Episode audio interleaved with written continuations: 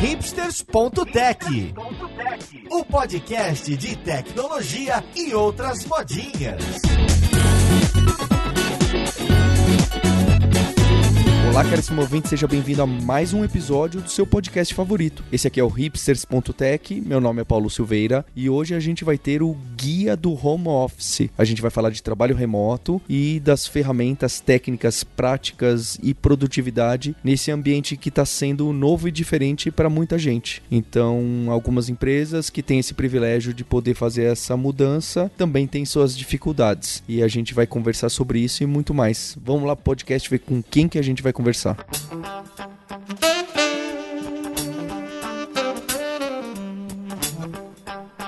E para a conversa de hoje eu tô aqui com o Bruno Guise, que é cofundador e CTO da Resultados Digitais. Como você tá, Bruno? Tudo bem, Paulo? Prazer, é, muito obrigado aí pelo convite. Obrigado pela troca de mensagens e experiências que a gente está tendo, não só nessa época mais intensa. Valeu, Bruno. Valeu. E também tô aqui com o Thompson Marzagão, que é um dos diretores de engenharia do New York Times e é um amigo de amigos que eu tenho tido bastante contato, que trabalha remoto em casa há muito tempo e a gente vai saber mais de como que funciona isso lá nos Estados Unidos. Tudo bom com você, Marzagão? Olá, tudo bem. Ah, bom estar por aqui. E também estamos com o Omar Arajami, fundador e CEO da Tex e sócio da Traders Club. Como você tá, Omar? Tudo ótimo, Paulo. Obrigado pelo convite. Finalmente tenho você aqui. E de casa eu tô com a Luísa Guirra, que é a pessoa de pessoas na Kaelon e na Alura. Como você tá, Luísa? Tudo bem? Olá, tudo bem? E duas pessoas que são os nossos co-hosts que trabalham remoto muito antes disso tudo virar modinha ou de virar essencial. Estamos aqui com a Roberta Arcoverde. Como você tá, Roberta? Oi, Paulo. Estou exausta. Mas em casa, né? Em casa, mas é uma coisa que eu queria falar para as pessoas que estão começando a trabalhar de casa agora e estão se achando pouco produtivas. Não é só vocês, eu faço isso há seis anos e também estou tendo semanas difíceis. Nosso lutador Maurício Balboa Linhares. Fala, Linhares. Pois é, né? Esse negócio de home office aí é pra empresa com mais de 30 anos de vida, viu? Hoje ninguém diz mais esse tipo de coisa, não. eu coloquei esse ponto no, no início do podcast porque a gente estava pesquisando para fazer o episódio e a gente quer fazer um episódio mais aberto não só para o pessoal de tecnologia, porque todo mundo está passando por esse momento difícil. E a palavra home office é muito mais buscada e divulgada no Brasil do que em outros lugares, em comparação com remote ou trabalho remoto ou qualquer outra variante. Então isso é, é bem curioso porque a gente de tecnologia costuma falar, ah, eu vou estar remoto, eu faço trabalho remoto e não necessariamente é o trabalho de casa ou home office. Sou até um, um pouco estranho, né? É bastante curioso. Então eu queria começar essa discussão entendendo um pouco os desafios, não é? Da gente trabalhar em casa e ou trabalhar remoto. Acho que o, o Marzagão tem uma experiência no New York Times de muitos anos. Pelo que eu entendo, o jornal lá já trabalha dessa forma com alguns times, eu não sei se todos os times de tecnologia, muitos times de redação, queria entender melhor há muitos anos e queria que o Marzagão pudesse começar explicando um pouco como que é essa descentralização, o quão remoto é o trabalho lá, mesmo antes de toda essa situação do vírus. Sim, sim. É, é,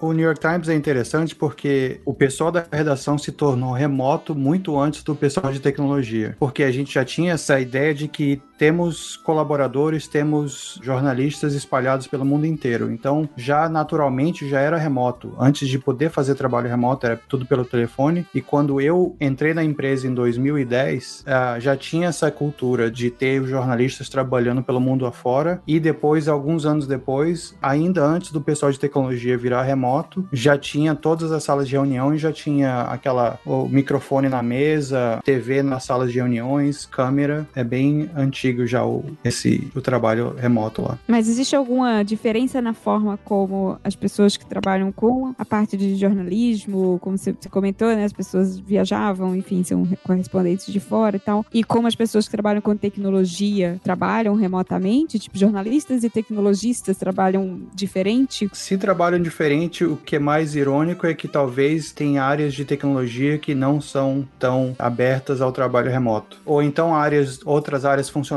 como por exemplo, é, gerente de produto. Até hoje, a maior parte, se não todos, os gerentes de produto no, no New York Times trabalham do escritório. O que aconteceu quando o pessoal de tecnologia começou a trabalhar remoto e começou a trabalhar mais dentro do Slack, que é a ferramenta que a gente usa para comunicação, o que aconteceu é que o pessoal de tecnologia começou a ajudar o pessoal da redação a usar melhor a ferramenta. Por exemplo, hoje em dia, o pessoal da redação está usando o Slack para organizar as histórias. Tem canal do Slack dedicado a você, ao jornalista, ao editor, conversar sobre qual título usar numa história. Tem canal dedicado a você ir lá perguntar se existem fotos, se nos nossos arquivos de fotos existem fotos que podem ajudar na, numa certa história. E também tem um canal, tem um bot que um pessoal do nosso pessoal de tecnologia escreveu, que o pessoal da redação usa para descobrir onde estão as pessoas, os jornalistas no mundo todo. Você pode colocar bot nome, no nome do bot, aí você procura, você coloca China, aí ele te diz todos os nossos jornalistas, jornalistas que estão na China, quem é local, quem é de fora, se eles estão disponíveis ou não. É bem interessante. Eu queria saber do desafio de quem, por exemplo, o Marzagão, então já trabalhava assim, né? O New York Times já tinha esse estilo antes do pessoal de tecnologia, né? Mandava um fax com a notícia. E essa adoção foi uma, uma curva e um aprendizado. E eu acho que o,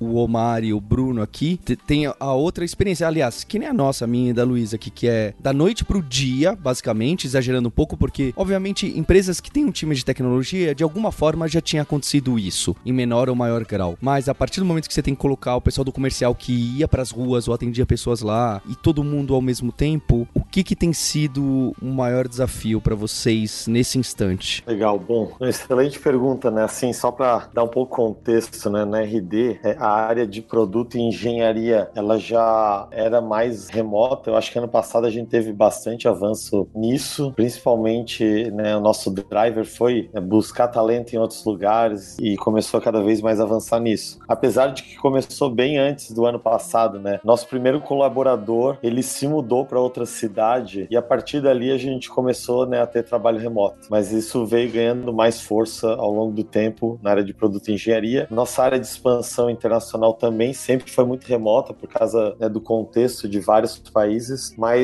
agora mais recentemente, né, tanto a partir de vendas como atendimento, que estava muito habituado a trabalhar né, no office com rotinas lá dentro, teve que né, virar rapidamente. Aí acho que muita gente acabou vivendo disso e eu acho que foi, é, por, por um lado, foi desafiante, né, fazer isso de um dia para o outro. A gente usou muito dos aprendizados de produto, engenharia dessas outras áreas para trazer isso, né? Então a gente já tinha um ambiente do ponto de vista de infraestrutura mais setado, já tinha boas práticas, está educando o time a respeito disso. Tem sido um, um, desafio, mas por outro lado é legal também ver que às vezes ah, nós próprios tínhamos crenças li limitantes sobre áreas ou sobre dinâmicas e ver que né, o pessoal está evoluindo, está né, tá conseguindo criar suas rotinas, usar desses aprendizados. E eu diria que a empresa, obviamente, estamos se adaptando a esse novo contexto, todo mundo, mas eu acho que a gente deu grandes avanços aí. Eu estou bem otimista e feliz com, com, o resultado até o momento aí, tá? Então tem sido uma experiência muito interessante. Fico me perguntando, né, quando tudo isso acabar, o que, que vai realmente mudar, né? Depois que todo mundo aprendeu esse outro lado aí. Vai ser muito interessante. É. E você, Omar? É, fazendo até um gancho, né, Paulo, com o que o Bruno falou sobre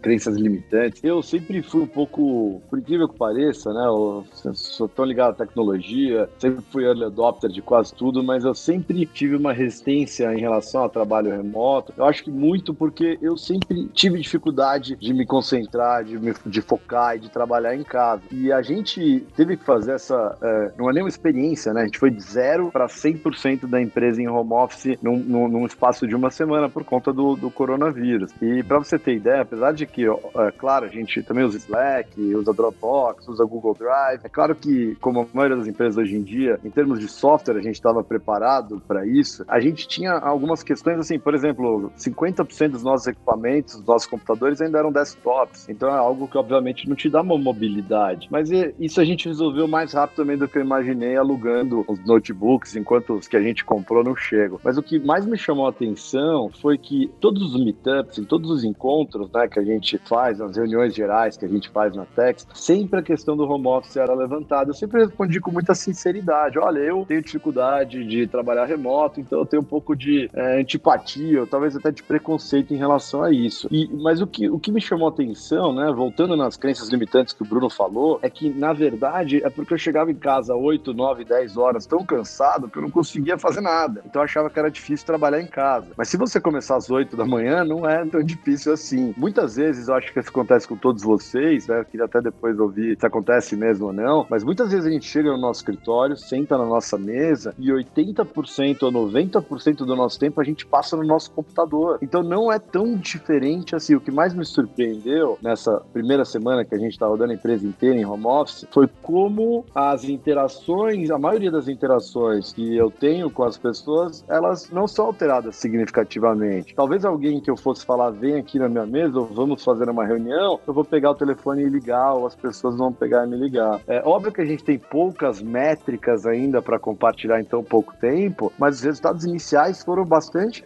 animadores, assim, me surpreendeu bastante. E o feedback da equipe é muito bom. Acho que daqui a pouco a gente fala mais sobre a questão de feedback da equipe, né, Paulo? É, acho que muitos ouvintes e o pessoal aqui reparou que a quantidade de vezes que o Omar disse home office, né? Encontramos o cidadão que usa o termo home office. Eu, fui, eu fui até verificar. Eu fui no grupo de WhatsApp que eu tenho com o Omar e, e outros fundadores aqui, e o Omar usa home office como termo, tá comprovado, gente. Realmente é. é... Paulo, você até mandou a pauta para mim. Qual a diferença entre home office e trabalho Olha remoto? Só. Eu tive que entrar no Google e pesquisar. eu falei, pô, achei que era a mesma coisa, né? Mas não é. E... Não, mas e, e, você, Paulo? Você, você não vai falar da sua experiência? É, eu, eu ia falar, eu acho que eu, eu queria contar a minha e a Luísa da visão dela. É óbvio que a gente tá bastante preocupado, que tem alguns times que é mais complicado. A gente tem na Kaelo uns cursos presenciais que a gente migrou pro Zoom, que inclusive encaixou muito bem, bem melhor do que a gente imaginava, já que dá para tomar controle do computador do aluno, levantar a mão e fazer um monte de feature. É, mas a gente estava preocupado com produtividade, que eu acho que é um assunto, o próximo assunto que eu queria colocar com vocês, e alguns do's and don'ts, né? Mas eu tô achando realmente a experiência muito interessante. Alguns times relatam que nesse início a produtividade tá melhor, ninguém sabe explicar muito bem porquê. Outros estão tendo um pouquinho mais de dificuldade, mas às vezes é um gargalo específico que realmente o trabalho à distância complica. E curiosamente, e acho que esse é um dos que a gente não deveria fazer, acho que o Marzagão depois pode contar um pouco disso. Eu, num canal que tem muitos líderes da empresa e coordenadores e diretores, eu escrevi hoje de manhã o seguinte: Pessoal, olha, tá todo mundo trabalhando, mas eu queria que se algum de vocês tivesse algum problema, avisasse como que tá indo aí produtividade ou números que vocês acompanham ou algum problema que vocês têm. Eu, que, eu queria que vocês reportassem para mim também, porque tem que ficar claro desde já se tem algum gargalo nessa primeira semana e meia que a gente tá passando assim. E rapidamente, todos líder da empresa começou a reportar um parágrafo gigante dando detalhe de como que tava fazendo, o que que tava fazendo e que tava trabalhando. Ficou até eu até depois disso falei, gente, eu não tô perguntando se vocês estão trabalhando ou não. Ficou todo mundo reportando. Eu tô fazendo isso, fazendo aquilo e aqui tá indo bem, esse aqui. Eu falei, eu falei, ótimo, achei até legal que me deu visibilidade até de umas coisas que eu nem sabia que era responsabilidade de um ou outro time. Então eu achei interessante que é óbvio que dentro da empresa, que a gente é super recortado em milhares de salas, umas 25 salas diferentes, eu não ando por todas elas, nem fico cutucando pessoa, né? Nem faz sentido nenhum. E o, o remoto tá me dando um, pouco mais de visibilidade em alguns pontos. Talvez vai esconder em outros, mas nesse primeiro momento tá me dando mais visibilidade. Pessoalmente, para mim, o meu trabalho tá um, um, pouco complicado porque tem toda essa pressão do contexto socioeconômico e de algumas pessoas com problemas pessoais. E eu tô com duas crianças em casa e a mãe trabalhando na área da saúde em outra casa. Então, para mim tem sido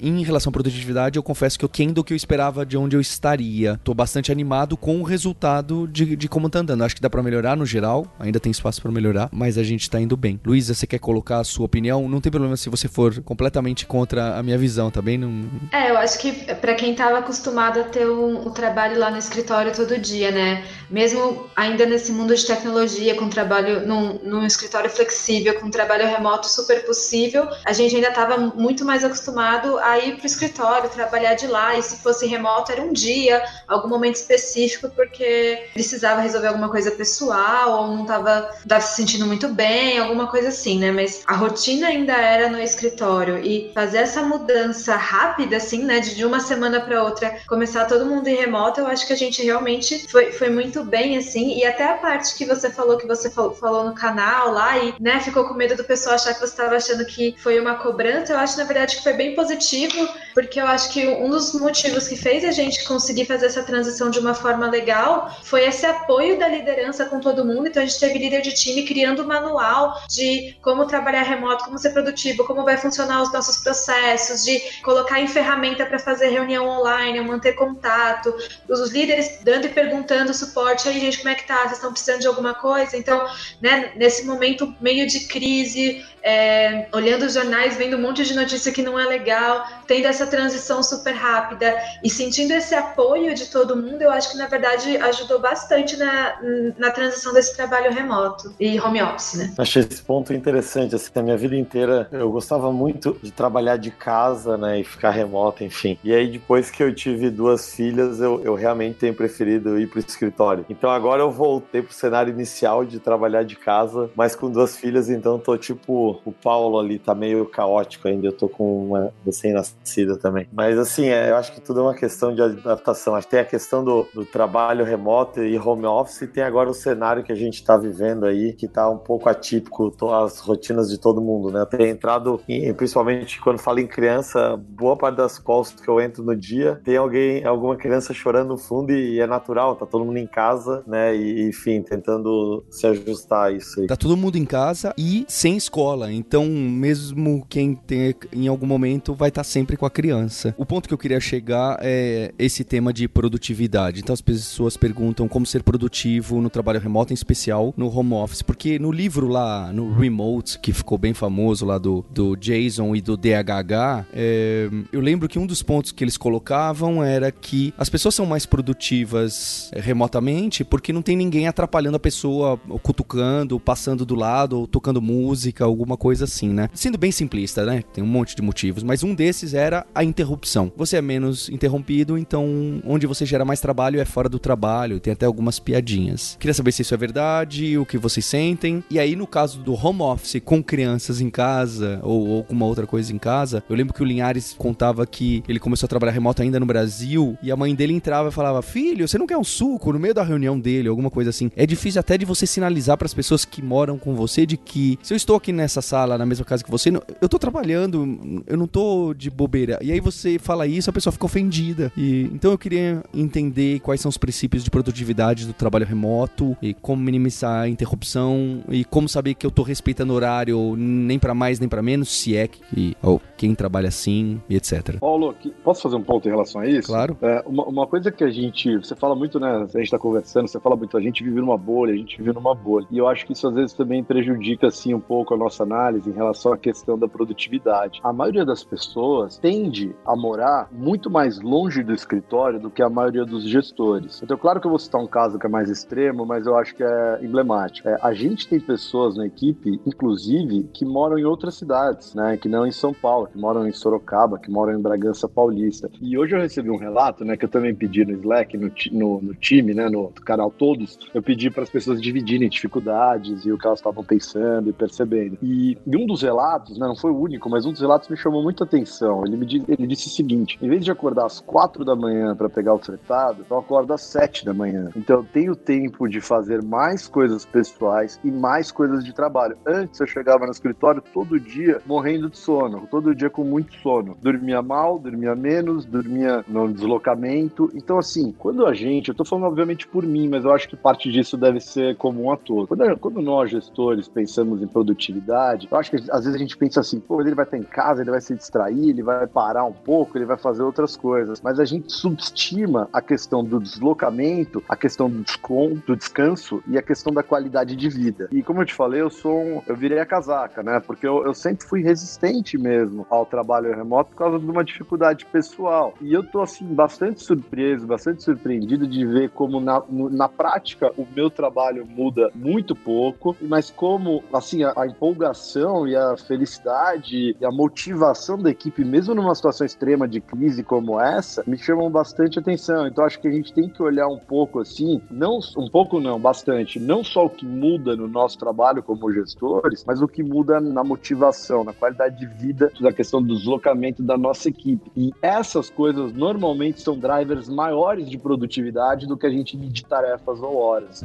Eu trabalho mais longe, né? Eu demoro cerca de 40 minutos para chegar no, no, trabalho e eu consigo ver essa diferença. Então, antes eu acordava, eu tinha que me arrumar, fazer as coisas rápidas para ir, agora eu posso, eu ganhei quase duas horas no meu dia que eu posso fazer, trabalhar em outras coisas pessoais, fazer um curso, ler um livro, é, arrumar alguma coisa aqui. Então, realmente é um tempo precioso, até mesmo sem fazer nada, só de ficar mais descansado, realmente é, já dá uma diferença, até um ânimo e um boost na hora de, de trabalhar também. A gente, acho que nesse contexto, no momento que estamos de, dessa crise global, é muito importante separar o que, que tem a ver com a crise e o que, que tem a ver com trabalho remoto. Eu vejo muita gente, até no meu trabalho, que está remoto pela primeira vez e está confundindo isso, o momento em que vivemos essa crise, com um trabalho remoto. Ah, é muito difícil, é muitas reuniões, e sabe, a pessoa não estava com aquela mentalidade tipo, eu vou trabalhar remoto porque eu quero, eu vou trabalhar remoto porque eu preciso. Então, eu vou trabalhar remoto no desespero. É bom tentar separar isso também. Sobre a produtividade, eu queria dizer que acho que a gente também tem que lembrar que é trabalho. Então, trabalho tem que ter rotina. Para você ser produtivo, cria uma rotina. Acho que isso é o básico do trabalho remoto, é você ter uma rotina que não é tentar fazer com que trabalho remoto seja uma coisa muito diferente do trabalho no escritório. Desde que você tenha rotina, vai funcionar. E, e exatamente pelo ponto de ter essa coisa de ter um pouco mais tempo, porque você não tem que se deslocar de lugar para outro, dá para você encaixar na rotina coisas que você não encaixaria. Por exemplo, às vezes eu, eu, eu faço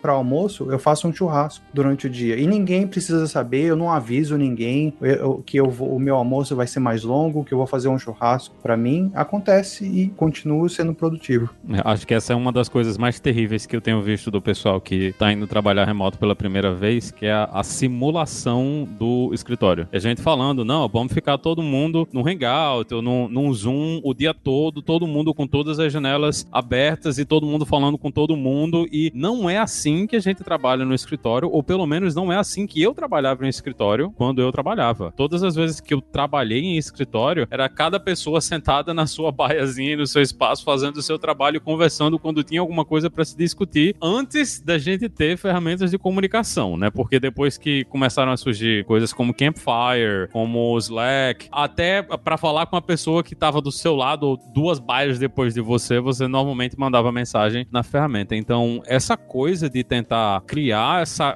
esse ambiente que as pessoas imaginam que a gente tem no Open Office, que talvez seja a pior forma de você organizar um, um escritório para quem trabalha com conhecimento, é a forma mais errada da gente começar a trabalhar remoto e principalmente num, num momento como esse, que tá todo mundo vindo, né, para trabalhar remoto porque precisa, não porque tá tomando a decisão ou porque tá preparado, a gente tem que evitar essas coisas, né? A gente tem que lembrar que a, a ideia de você trabalhar em um ambiente remoto é para facilitar, acho que a primeira coisa que a gente realmente vai comunicar muito, mas o foco não deve ser aquela comunicação que você no, no, no vai e vem, né? O foco que a gente tem que ter quando a gente tá trabalhando em um momento desses é que a, a comunicação ela tem que ser mais assíncrona, né? Não pode ser essa coisa do, do jeito que o Mazagão tava dizendo aí. Ele foi fazer o churrasco, ele não precisa chegar para ninguém e dizer, ó, oh, pô, tô saindo aqui para almoçar, porque ninguém faz isso. Eu nunca tive que avisar ninguém que eu tô saindo para almoçar quando eu tava trabalhando no escritório. Por que é que hoje, agora que tá todo mundo vindo trabalhar remoto, a gente vai ter que criar essa coisa, ah, vai no banheiro, avisa que tá indo no banheiro. Se a pessoa perguntar, você tem que responder na hora. Não é assim que a gente trabalha no escritório, minha gente. Eu penso que essa coisa da simulação do escritório, ela vem muito também da ansiedade de gestão e de gestores para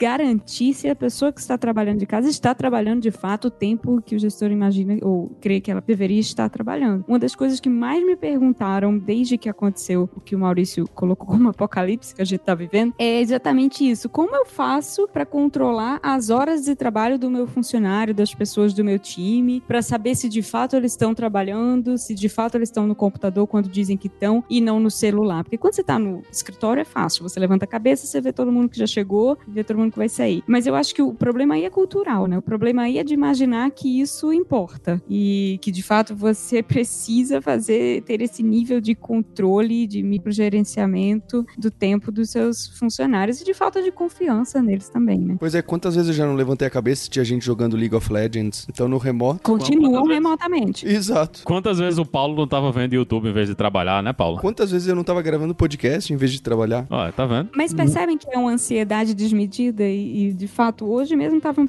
me perguntando, mas Roberta, você, como você mede se você trabalhar, sei lá, só 7 horas e 10 minutos num dia, os outros 50 minutos, você põe no outro dia? Gente, eu não, nunca fiz esse controle de horas na minha vida, nem trabalhando em loco, muito menos trabalhando remoto. Acho que a gente não deveria se preocupar com isso. E a partir do momento que você não se preocupa com isso, a simulação de escritório também perde um pouco o valor, se for esse um dos motivadores, claro. Uma outra coisa também, Paulo, é que assim, a gente não precisa ir para uma linha zero home office, que é extremista, ou uma linha 100% de home office. Estou falando de uma situação normal, fora de, dessa crise maluca que a gente está vivendo. Então, assim, é, se você colocar 20, 30% da sua equipe em home office, quem você tem mais, quem é, desenvolvedores, pessoas que vão produzir mais sem serem interrompidas, ou pessoas que você tem uma, não sei, uma confiança, uma, uma tranquilidade maior em colocar em home office, só de você fazer isso, você tem, assim, uma série de economias, né, com, tanto você quanto o funcionário, e você aumenta o seu escritório. Seu escritório para 100 pessoas, você vai precisar mudar de escritório porque você vai estar indo para 130. Pô, você coloca 20, 30% da sua equipe em home office, é algo que, assim, obviamente já tinha passado pela minha cabeça, mas eu nunca tinha pensado seriamente. É uma alternativa até você mudar de escritório, entendeu? Tem ainda, eu sei que não é exatamente a pauta, mas tem ainda toda a questão de meio ambiente, de é, pegada de carbono e tudo mais. Então, assim, é o tipo da coisa, é como a Roberta estava falando, né? A gente é um outro paradigma, né? E quando muda o paradigma, não adianta a gente ainda ficar pensando na mídia anterior, né? Então, a mídia anterior é o escritório. Vamos simular o escritório? Não. Vamos medir as horas? Não. Então, assim, ao mudar a mídia, né? Ao descentralizar o escritório, né? a gente é uma mudança de paradigma grande, é negável. Então, você tem que ter uma gestão diferente. Obviamente, você precisa ter alguns controles e algumas métricas, mas são, são métricas e controles novos, né? E não aquele. Você não vai falar às nove da manhã, chegou. Então, talvez algumas outras coisas tenham que se conectar à questão do trabalho remoto, do trabalho em casa, que são horários um pouco mais flexíveis. Eu, por exemplo, pessoalmente, eu não sou o cara que acorda todo dia no mesmo horário, tem uma rotina ultra estabelecida. Essa liberdade um pouco de horário é algo que me ajuda bastante. Quando eu tô mais disposto, quando eu tô mais cansado, quando eu tô me sentindo mais produtivo ou menos produtivo. Eu acho que isso é verdade para a maioria das pessoas, né? Então, eu acho que comporta também um pouco mais essa variação de humor e de energia que qualquer ser humano tem. É uma coisa que eu acho que uh, é importante também pensar e é até uma coisa que eu recomendo para as pessoas é nunca seja o remoto especial da empresa. Acho que a, a pior decisão que você pode tomar quando você está dentro de uma empresa e você quer trabalhar remoto é você virar a única pessoa remota da empresa, porque você vai ser a pessoa que vai ter que quebrar todas as barreiras, resolver todos os problemas e provar para todo mundo que trabalho remoto funciona. Então, se você não tem opção, se você quer muito mesmo trabalhar dentro dessa empresa, vai, mas para quem tem opção, nunca seja essa pessoa, porque é muito trabalhoso, dá muita dor de cabeça e sinceramente não vale o trabalho. Quando uma empresa quer abraçar o trabalho remoto, tem que ser uma coisa, é o que a gente chama do remoto primeiro. A empresa tem que assumir que isso faz parte do trabalho e ela tem que trabalhar em cima dessa ideia de que a comunicação vai ser remota, a forma como as pessoas vão interagir vai ser remota, apesar de ter gente dentro do escritório. E as decisões elas vão considerar também as pessoas que estão remotas, porque eu já vi muitas vezes o pessoal, ah, vamos tomar uma decisão. Tem gente no escritório e tem gente que está remota, a galera que está no escritório toma uma decisão e a galera que está remota só recebe a notícia. Né? Eles não participam na, na discussão e eles não participam no que está acontecendo, porque como eles estão remotos, eles viram esses cidadãos especiais do ambiente que eles estão lá, eles fazem trabalho, mas eles não têm os mesmos direitos que as pessoas que estão no escritório estão. E é muito perigoso você estar tá numa situação dessas, porque fica aquela coisa de que você tem que provar mais do que os outros que você está fazendo o trabalho, porque você é esse cidadão que tem uma regalia que as outras pessoas não têm. Tem uma exceção que é a minha exceção. Eu, eu meio que fui uma das primeiras pessoas a, a ficar remota no, na área de tecnologia no New York Times. Eu passei exatamente pelo que você está falando, mas eu tinha uma vantagem. Eu já tinha trabalhado no escritório por quatro anos. Então eu já tinha, eu não tinha nada que provar para ninguém. Todo mundo já sabia que eu trabalhava, todo mundo já sabia que eu entregava. Então, na verdade, foi uma experiência altamente positiva para mim de continuar na minha carreira convencendo o resto da empresa, o resto da área de tecnologia a trabalhar remoto. Eu, até hoje, é, eu sou conhecido como o rei dos remotos. Até hoje, é o que o pessoal fala em inglês.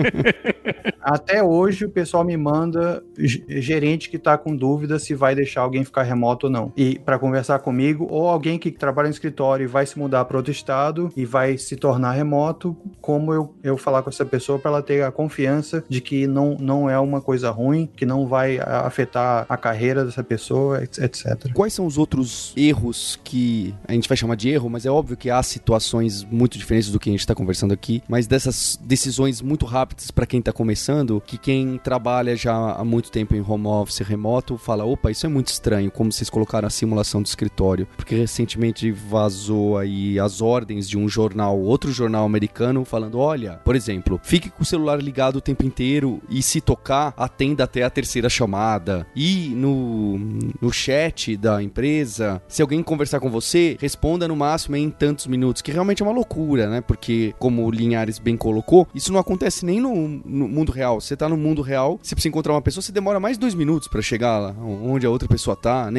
Isso não acontece e nem há essa necessidade. Quais são esses outros, entre aspas, erros que a gerência pode acabar tomando nesse primeiro momento que a gente deveria tomar cuidado? Uma coisa que eu sempre percebo quando entra alguém novo lá na empresa que tá trabalhando remoto pela primeira vez, porque a empresa tem a sorte de trabalhar num lugar que é remoto desde sua fundação, né? Então, desde 2009, quando o Stack Overflow foi fundado, já era uh, uma empresa que todo mundo trabalhava remotamente. Eram duas pessoas, cada uma num lado diferente dos Estados Unidos. E até hoje a nossa força de trabalho é, sempre foi, na engenharia, pelo menos, em torno de 75% remoto. A gente tem um escritório em Nova York, mas era sempre pouca gente que estava por lá. Mas uma coisa que eu percebo sempre quando alguém entra é o apego ao chat privado. Por exemplo, se entra uma gerente de produto nova e ela quer me perguntar alguma coisa do trabalho, de cunho do projeto, tipo, Roberta, quando que você acha que tal coisa vai ficar pronta? É muito comum essas pessoas perguntarem isso para mim num chatzinho privado, seja no, no, no Google Hangout ou no, no, Slack, enfim. Normalmente o que eu faço, eu respondo a pessoa no chat público, porque um dos nossos princípios para que essa coisa da comunicação funcione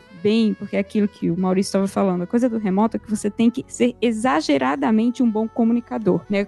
Informação quanto mais melhor nesse caso. E o bom de responder publicamente a perguntas como essa, quando que eu vou, sei lá, chipar ou colocar em produção um projeto, é que vai que às vezes tem uma pessoa do marketing que, olha, Roberta, você vai terminar isso, que bom, eu posso incluir isso no meu e-mail de anúncio para os clientes. Ou então tem um colega que fala, ah, Roberta, você está trabalhando nisso, então me ajuda com um bug que eu achei um tempo atrás esqueci, enfim. Às vezes você não sabe uh, de que formas a informação que você está falando em privado pode ajudar outras pessoas. Então, a, a, regra que a gente tem, uma das regras que a gente tem, é que toda informação, por default, por padrão, ela é pública, a menos que ela não possa ser. Claro que RH, né, a Luísa está aqui, sabe bem, tem muita coisa que a gente não pode colocar em, em, em público mesmo, de, de cunho privado, da informação das pessoas, ou financeiro, sei lá. Mas fora isso, duas das nossas práticas mais comuns são essas. Os canais do Slack da gente gente, a gente tem pouquíssimos canais privados, né? Talvez o do RH, uh, ah, mas o canal onde o CEO conversa com, com a direção é aberto, o canal dos projetos são, são abertos. E quando a gente precisa criar, por exemplo, uma especificação de software ou uma nova tarefa no Trello ou no Google Docs, enfim, a primeira coisa que a gente se habituou a fazer foi cria o documento, já vai lá na, no botãozinho de compartilhar, muda a visibilidade para público, qualquer pessoa dentro da empresa pode buscar e ler e comentar, enfim. Então, tentar fazer com que toda informação que você produza seja fácil de encontrar pelas pessoas que trabalham com você e tentar fazer com que todo mundo se sinta incluído nas conversas, né? Só para dar um outro exemplo, eu falei que a gente tem um escritório em Nova York. Uma das práticas que todo mundo achava mais curiosas é que mesmo que dois desenvolvedores estivessem no escritório presencialmente, se eles quisessem conversar, era muito comum eles se falarem no chat, dizer: "Ei, posso falar com você sobre tal problema? Tô com uma dúvida". E eles entravam numa videoconferência, num hangout, mesmo estando na mesma no mesmo lugar fisicamente, porque isso dá pra gente que tá remoto a oportunidade de ler aquela mensagem no chat e pensar: opa, eu também quero aprender sobre isso, eu também quero estar nessa discussão. E entrar no mesmo vídeo chat, participar ali dentro de todo mundo.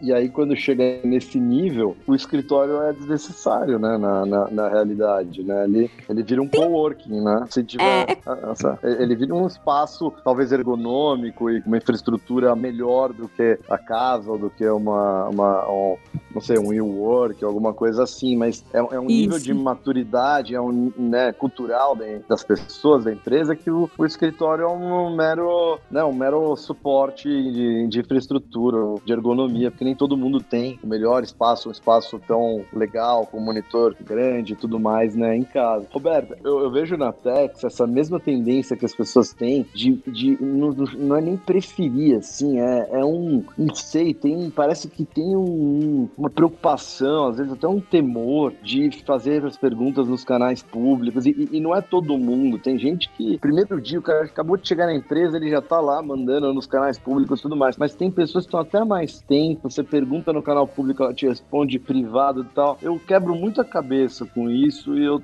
claro que eu tenho algumas suspeitas, mas eu não, não tenho uma resposta definitiva. Na sua opinião, por que, que as pessoas têm essa resistência, essa dificuldade de comentar as coisas nos canais públicos? Você acha que é um medo de serem julgadas? Ou ou o que, o que, que você acha que acontece Acho. assim, na sua experiência? Eu acho que é exatamente isso, a insegurança.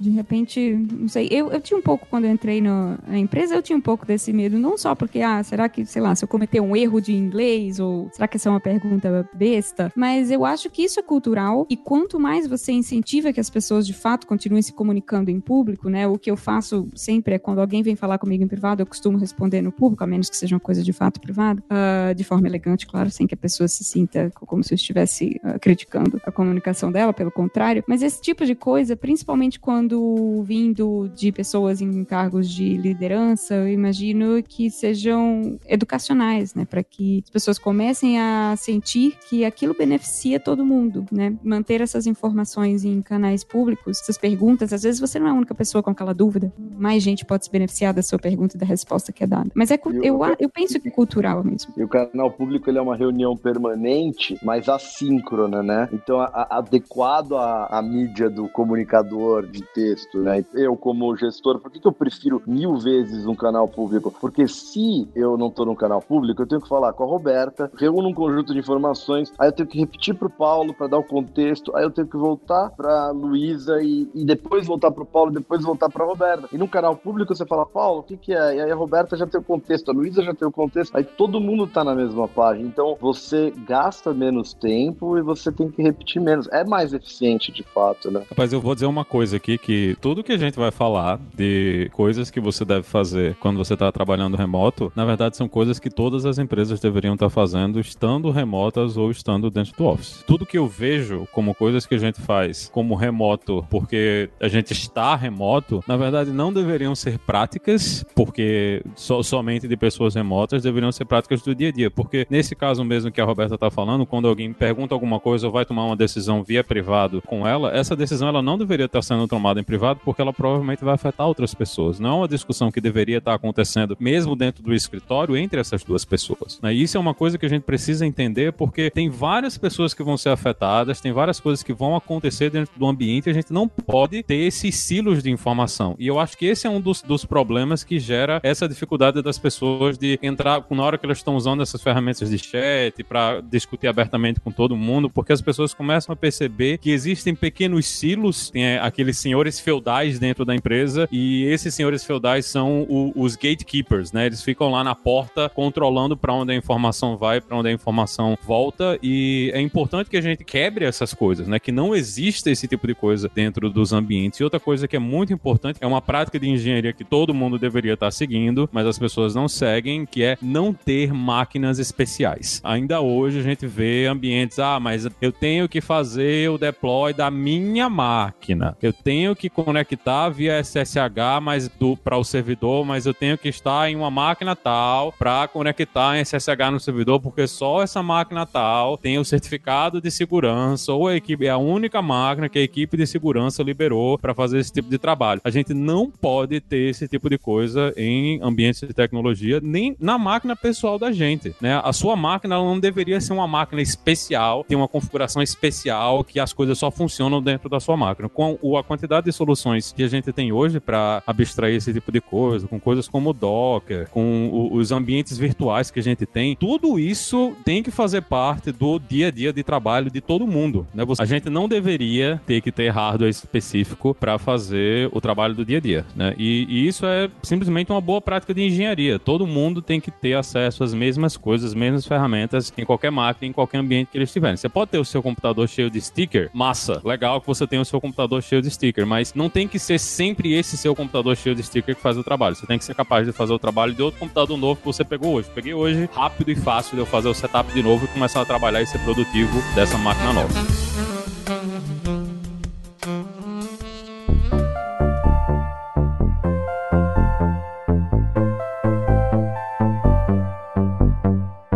Queria então passar para o que o, o, ouvinte quer saber, que são as ferramentas. E a gente tem que tomar muito cuidado com isso, né? Porque quem é de tecnologia, e eu acho que quem também não é, adora pegar um programa, um sistema novo, um site novo e, e quer usar, porque o primo usa, a prima usa. Então, o que que as pessoas estão precisando indo pro remoto que vocês estão enxergando que é, poxa, mas o que que eu uso pra... Eu acho que a primeira pergunta é o que que eu uso pra teleconferência, né? Porque eu vi, eu vi que o, o governo usa o termo, não é nem home office, não é nem trabalho remoto, é teletrabalho. Podia ser o nome do podcast, né? Teletrabalho. E então para fazer esse teletrabalho e as pessoas se enxergarem e conversarem, quais são as ferramentas que elas podem usar? A gente costuma gravar o podcast usando o Google Hangouts, que é a ferramenta de videoconferência e áudio do Google, que eu não sei até quantos participantes é gratuito. E a outra que estava muito em voga, que se não me engano é australiana, não é? A Zoom também tem um sistema de conferência, mas aí tem uma app, só que tem algumas vantagens, mas ela não é pura pura web. Que outras ferramentas vocês usam para essas conferências, o webinar ou qualquer formato desse, para as pessoas se enxergarem e, e, conversarem? Paulo, não tem aquela frase aqui de fotógrafo, né, que a melhor câmera é aquela que está com você? Eu acho que é bem isso, sabe? Eu acho que para alguns usos específicos, se você faz para 200 pessoas, 300 pessoas, se você precisa gravar, anotar, abrir para perguntas e respostas, talvez você precise de uma ou outra, mas eu vejo muito na equipe, a gente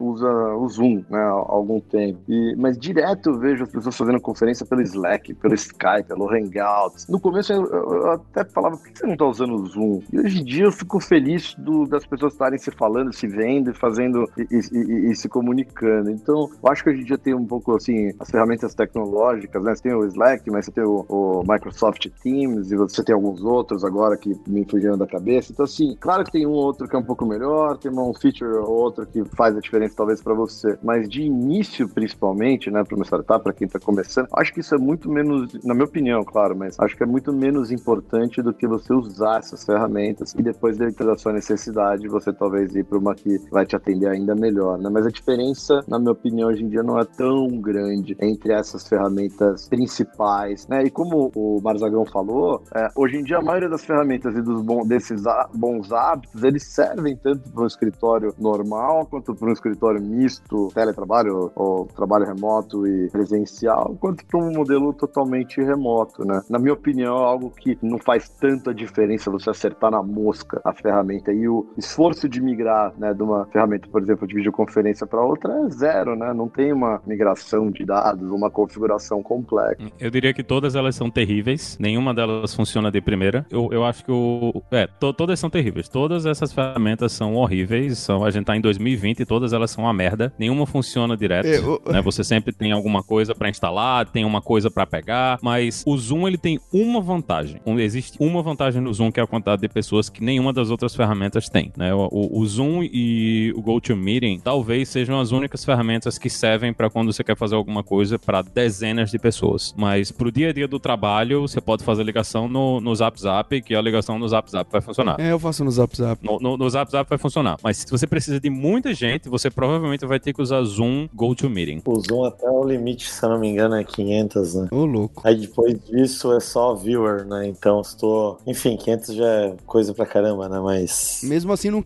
não cabe a RD inteira, hein, Bruno? É, não cabe. A maioria seria viewer também nesse contexto, né? Não ia dar pra todo mundo contribuir em algo assim. Mas eu, eu, eu, como é que é a nossa stack aqui, né? Bom, a gente usa né, muito Slack e Zoom também, principalmente Zoom, né? Reunião de, com gente, pessoas externas. Eu acho que né, nosso ambiente no escritório era tudo setado com Zoom Rooms, né? Facilita bastante esse modelo de entrar numa sala e já fazer uma conferência. Mas aí o que estava acontecendo, né? O nosso time que trabalhava remoto em alguns home office, pessoal não gostava da dinâmica, assim, tanto do Slack como do Zoom, assim. Então, eu acho principalmente ele não dá um sentimento às vezes de proximidade, né? É, essas ferramentas e é difícil às vezes colaborar de uma forma mais espontânea, né? Então a gente por um tempo usou uma ferramenta chamada Sococo, que ela simulava um office virtual. Sococo não é água de coco, tem uma água de sococo sempre quando tu busca, tá? Mas busca ali Sococo Remote que vai aparecer. E a gente usou por um bom tempo e gostou, né? Ela simulava um office virtual, criava as salinhas, as pessoas podiam entrar na sala,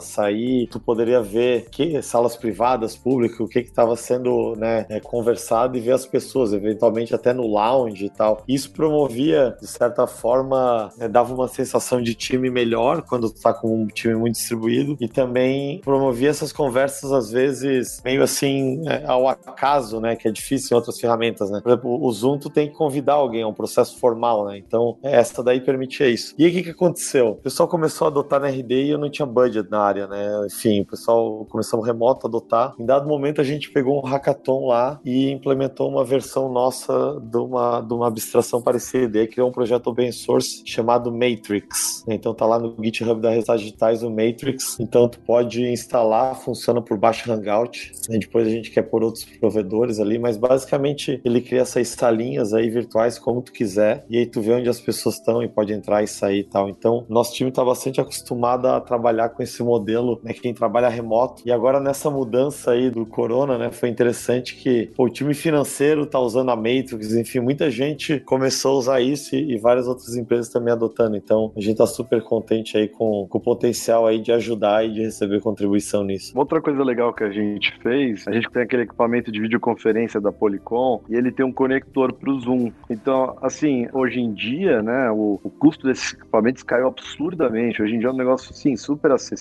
E a vantagem, principalmente numa sala de reunião, é que se você está com muita gente, você tem que pegar o seu notebook, colocar ele no, no, no na cabeceira, né, no, no, no, final ali da mesa, colocar uns papéis embaixo, um livro, alguma coisa para elevar ali o, o notebook. A, a câmera do notebook é ruim, ruim, então fica escuro, então é super prático. Não é one click, né, como o Marzagão falou, ainda não está no nível assim instantâneo, hum, FaceTime, né, mas é algo que faz você ter uma qualidade de imagem bem melhor, microfones bons, mostra todo mundo que está na sala, não depende do computador de ninguém, então as pessoas podem continuar trabalhando, anotando, abrindo documentos. Então é um negócio que assim, não é nada do outro mundo de preço e que quem puder usar, eu, eu recomendo assim, facilmente, algo que, arrependo, que a gente se arrepende de não ter tido há mais tempo. E a gente tá colocando isso sobre hangouts, chats, uma pessoa vendo a outra, conversando com a outra, né? Então seriam as reuniões. É basicamente a gente tá falando de reuniões virtuais. A gente já falou que tentar simular o escritório, de se deixar oito horas por dia aberto, todo mundo se vendo e se escutando, não tem pé nem cabeça, né? Vai ser terrível pra produtividade. Mas a Maíra, que é lá da Lura, ela colocou como pergunta pro episódio, ela ajudou com a pauta, e ela falou: Ah, mas e como eu faço para não me sentir isolado dentro de casa ou fora do trabalho? Como que eu faço para enxergar as outras pessoas e ter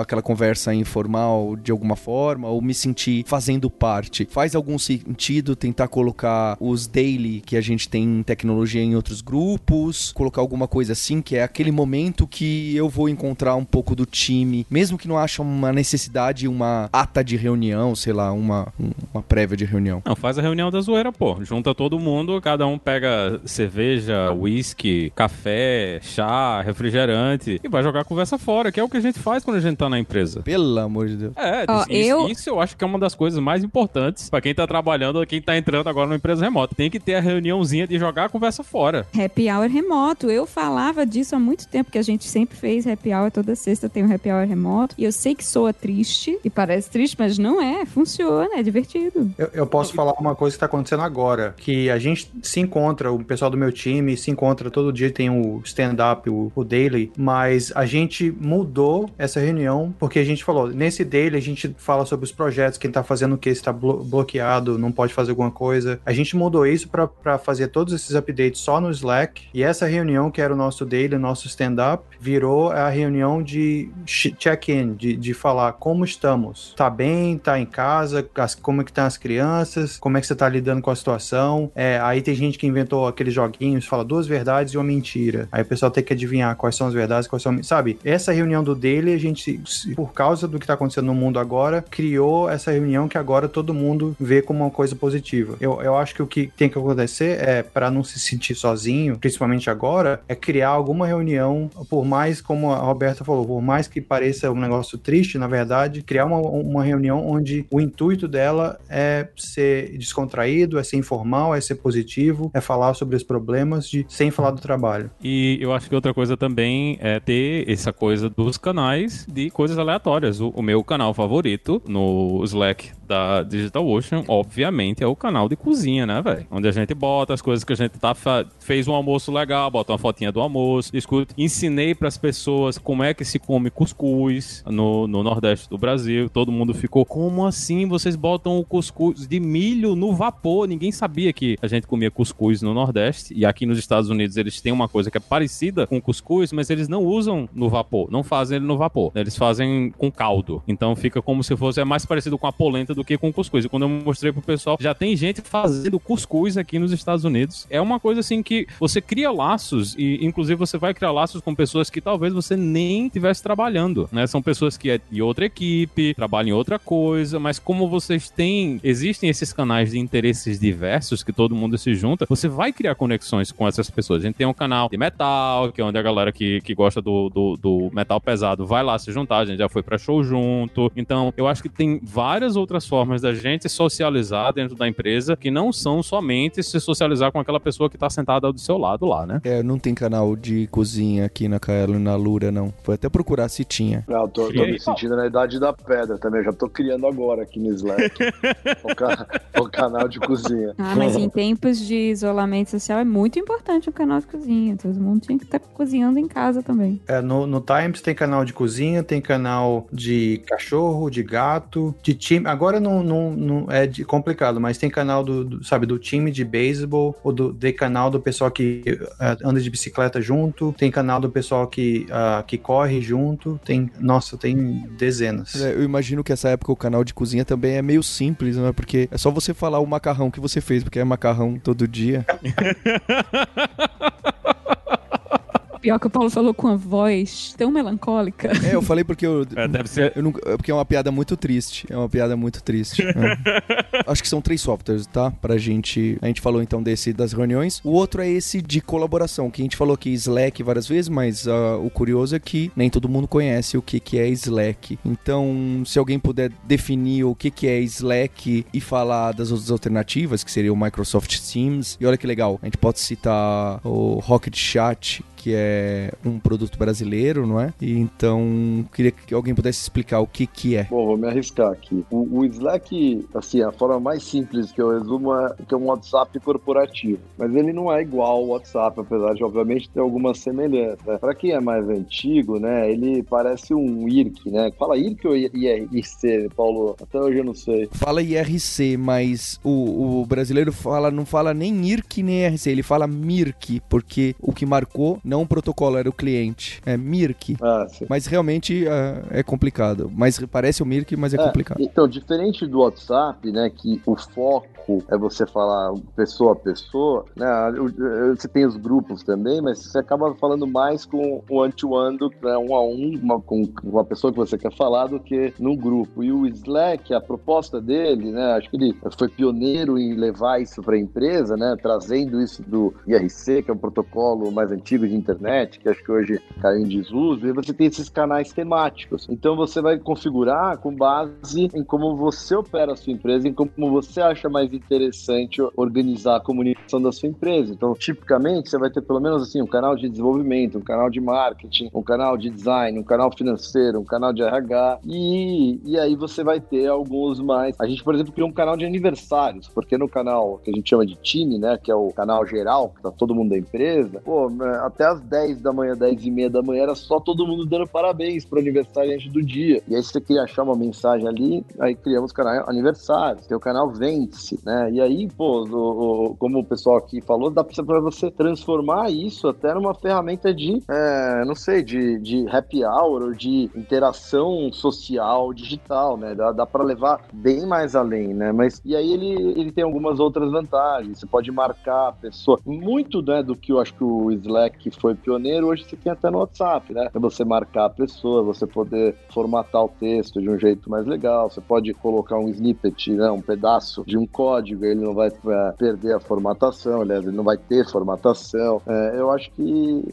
é isso mais ou menos, né? O que, que vocês acham? É isso aí. Uma coisa que eu também acho que é importante a gente recomendar é ferramenta de edição colaborativa. Pelo amor de Deus, tenha o Google Docs, tenha Microsoft 360, tenha alguma ferramenta de edição de documentos colaborativa, porque a pior coisa que pode acontecer em uma empresa que tem uma força de trabalho remota é a galera ficar mandando documento do Office via e-mail para ficar editando e ficar nesse troca-troca. Vai o documento, volta o documento, vai o documento. Tem que ter algum lugar onde tá todo mundo editando os documentos, todo mundo junto. Atenção, advogados. O recado está dado. Escritórios de advocacia. Você não precisa anexar um arquivo Word no seu e-mail para receber mudanças e falar que as mudanças foram em azul e comentários em vermelho. Existem ferramentas triviais na web que você pode deixar esse documento de tal forma que você edita e a pessoa já enxerga na mesma hora e você não precisa ficar na bagunça de versão 1, versão 2, versão 3. Mas peraí, qual é a última versão que ele mandou? Isso é muito importante. É curioso a gente ficar anexando os arquivos abertos no, no e-mail. É um negócio meio sem pé nem cabeça. Devia ter desconto, né?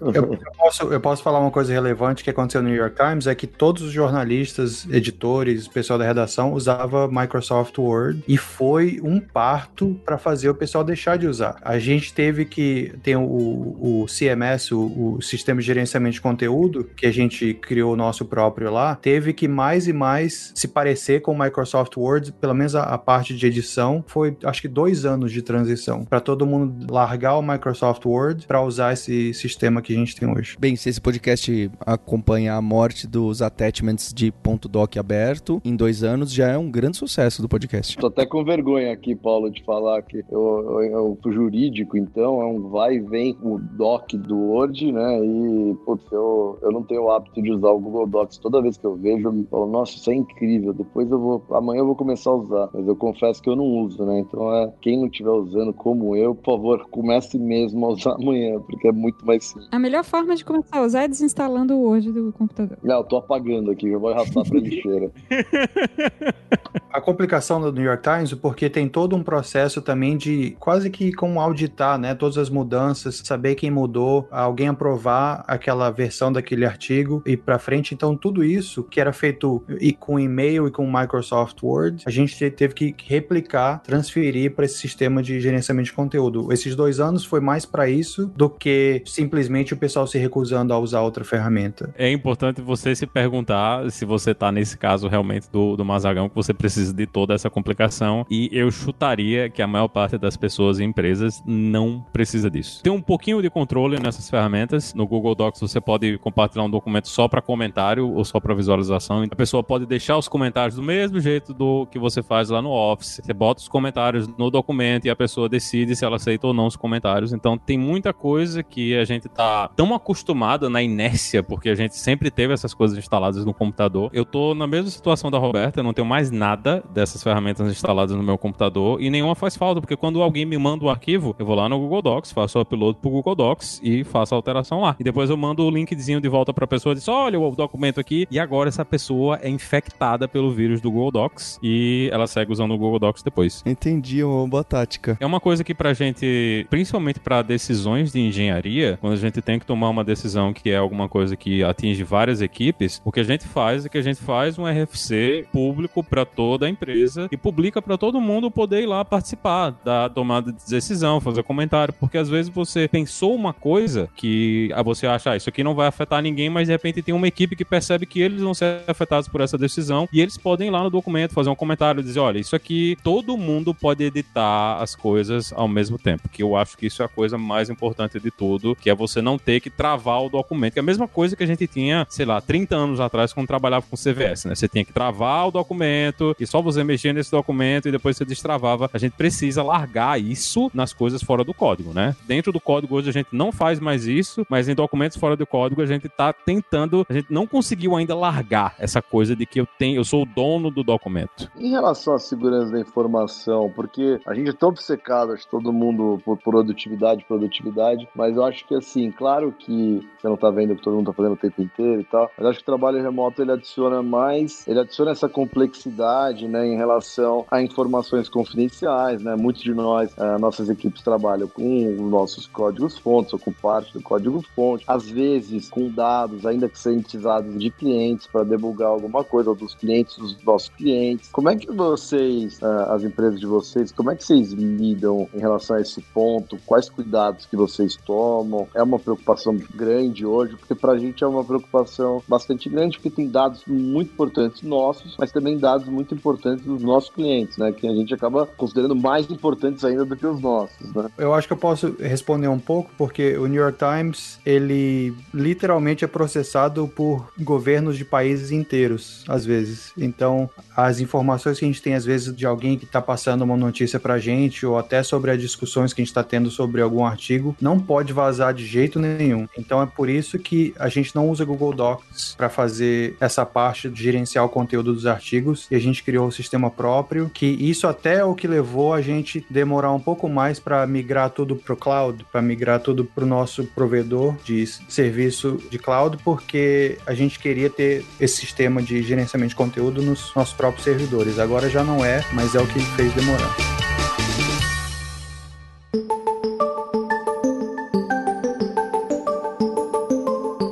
Queria deixar um último espaço para quem quiser dar algum recado que acha muito importante, porque a gente passou por muitos pontos e, e todo mundo tem um pouquinho engasgado alguma coisa de falar: olha, você que está indo agora para o trabalho remoto e tem esses desafios, eu gostaria de dizer: toma cuidado com isso, faça isso, conheça tal ferramenta, leia tal livro. Então, o que, que cada um quiser colocar que a gente não colocou como questão seria excelente. Acho que eu vou dizer que a primeira coisa é existe mundo lá fora. O fato de você trabalhar remoto não quer dizer que você tem que ficar trancado na sua caverninha o tempo todo. Então, é sempre bom planejar tempo para você sair de casa ter contato com outras pessoas, ter uma vida social, além também da vida do trabalho, né? A gente tem um costume de às vezes imaginar que o, quando você está trabalhando, toda a sua vida social ela existe somente dentro do trabalho, mas existe vida social também fora. E para quem está trabalhando remoto, isso é mais importante ainda, né? Você ter essa coisa de existir a sua vida além do trabalho, porque o seu trabalho está ali somente no computador. Então, lembre-se do mundo do lado de fora também. Lembrando que isso só é válido fora do período que a gente tá passando surreal é. da quarentena. Esse episódio vai ao ar depois, né? É, bem, bem próximo. É. A minha dica é o seguinte, é, Paulo: é, baixem o Matrix lá e, se possível, mandem um pull request. Legal, tá o link da resultados digitais barra Matrix aqui do, do GitHub e a gente vai deixar. A primeira coisa é, é para o pessoal que tem ansiedade sobre o trabalho remoto ou o gerente que tem ansiedade sobre ter gente trabalhando remoto, é a pessoa que está remota está ansiosa em mostrar serviço, muitas vezes. É você lembrar que quem está remoto, se ela não trabalha, se essa pessoa não entrega, ela não existe. Então, o gerente devia mais focar mais nos resultados, no que a pessoa está entregando, do que o tempo que a pessoa está online ou a, a, velocidade na qual a pessoa responde uma, uma mensagem. Está é, entregando ou não está entregando o trabalho? Que não importa se você está remoto ou no escritório, devia ser o que é o foco. A segunda coisa é a empatia, porque quando você está trabalhando remoto, é, muitas vezes até no Slack, você não está vendo os olhos da pessoa, você não está vendo a, a, como a pessoa está gesticulando e, e te falando alguma coisa, então você pode levar a mensagem para o lado errado. É empatia e assumir que a pessoa tem boas intenções. Que tudo que a pessoa, se está até discordando de você, ela está discordando por algum motivo. Qual é esse motivo? Se coloque no lugar dessa pessoa. Eu acho que é isso daí. Eu vou aproveitar o gancho. Eu comecei esse episódio falando que eu estava exausta, porque eu acho importante as pessoas que estão começando a trabalhar remoto agora também e que, por ventura, estejam também sobrecarregadas com o momento difícil que nós estamos passando no mundo inteiro. Uh, e sentindo que não estão sendo produtivos e às vezes confundindo essa falta de produtividade com a mudança de ambiente, né, com o fato de estar em casa, e uh, tranquilizem-se, né? Como eu falei, eu trabalho remoto há seis anos numa empresa que começou remota e mesmo assim eu também estou me sentindo sobrecarregada, também não estou me sentindo tão produtiva quanto deveria. E aí fica o gancho para pedir aos gestores e líderes de pessoas que estão começando a trabalhar remoto agora que também tenham empatia, que também entendam que as pessoas que vocês lideram estão passando por um momento de sobrecarga cognitiva muito alta, né? Tá todo mundo muito atento às notícias, aos, às famílias, ao que está acontecendo no mundo e isso é um momento atípico, mas que espero né, que passe logo. Então sejam pacientes, tenham uh, empatia pelas pessoas que vocês lideram e entendam e tentem aceitar que de fato talvez não, não, não dá para cobrar da mesma forma que você cobraria se a pessoa estivesse trabalhando em loco ou mesmo remoto em tempos menos tempestuosos. E a outra dica final é: vai fazer videoconferência, liga a câmera, gente. É muito mais, dá, um, dá uma sensação muito mais forte de presença quando a gente tá se vendo, né? A gente vê as reações. Mas é sério, a, a expressão corporal, a linguagem corporal fala muito também. Você consegue criar ali uma conexão maior com, com a pessoa com quem você está se comunicando. Então, uh, evitem fazer videoconferência com câmeras todas desligadas, até porque nesse momento todo mundo quer ver um bebê, uma criança ou um gato passando por trás da reunião também. Elogiar, elogiar seu pijama. Ah, eu imagino que todo mundo já aprendeu com o jornalista que pijama é só da cintura para baixo, cintura para cima, é terno, tudo bonitinho. Ah, isso que o Roberto falou me fez lembrar que ah, de, de fazer videoconferência é se tem uma discussão que está rolando, está demorando demais para chegar a algum resultado produtivo dentro do Slack ou qualquer ferramenta de, de comunicação em tempo real de, de, de texto, chama o pessoal para o vídeo. É verdade, boa ideia. Para, vamos parar a discussão, vamos, vamos começar olhando um na cara do outro. Boa ideia, bom recado. A gente faz isso, no, isso a gente faz no escritório. E, e eu queria falar, é, pra gente, é, que foi o que mais me chamou a atenção, né, nessa experiência, que não foi um teste, né, nessa experiência que a gente, todo mundo foi forçado a fazer, é olhar sob o ponto de vista da sua equipe, porque mesmo num cenário tão de tanto de crise, de incerteza, né, de sobrecarga cognitiva, como acho que a Roberta falou, me impressionou muito a empolgação das pessoas, assim, a motivação das pessoas por conta disso. E eu disse no começo disso, eu disse, olha, sempre pediram trabalho remoto, então façam ser tão bom ou melhor do que normal,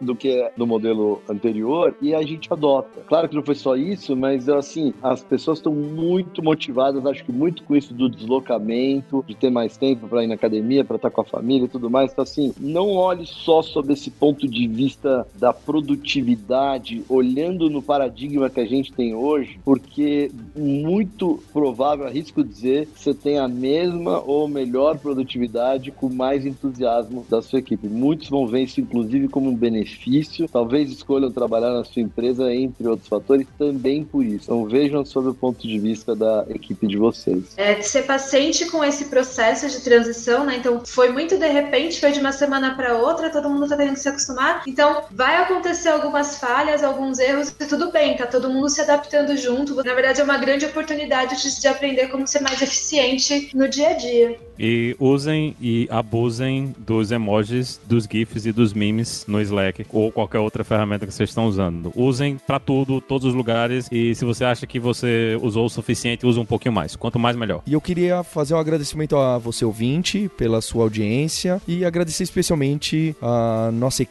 do grupo Kaelon Alura e, e todas as empresas que estão passando por essa transição, me ajudando e a liderança toda participando bastante. Fica o convite também para você conhecer os cursos da Kaelon que a gente está realizando de forma síncrona online. Então, para quem gosta de ver o professor e conversar com ele, tirar dúvida com a professora, que ela possa pegar na sua máquina e digitar o código com você, criar um novo sistema web junto, um sistema de Android do zero e aprender a programar, lá na kaelon.com.br já tem os nossos cursos online que você pode se matricular e a gente está usando essas ferramentas bacanas para ensinar usando o nosso estilo. Parabéns a todos que estão enfrentando essa situação em, em, todas as empresas, colaboradores e líderes. Sei que não é um momento fácil, eu estou esperançoso, mas sei que a gente vai passar por bastante momentos difíceis econômicos e de saúde e de questões até da cabeça. Tô torcendo por todos vocês e a gente tem um compromisso na próxima terça-feira. Hipsters, abraços, tchau.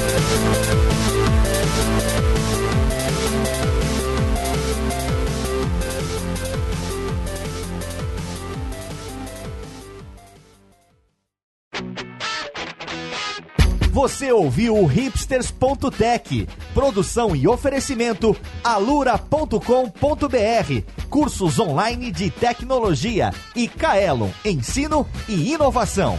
Edição Radiofobia, podcast e multimídia.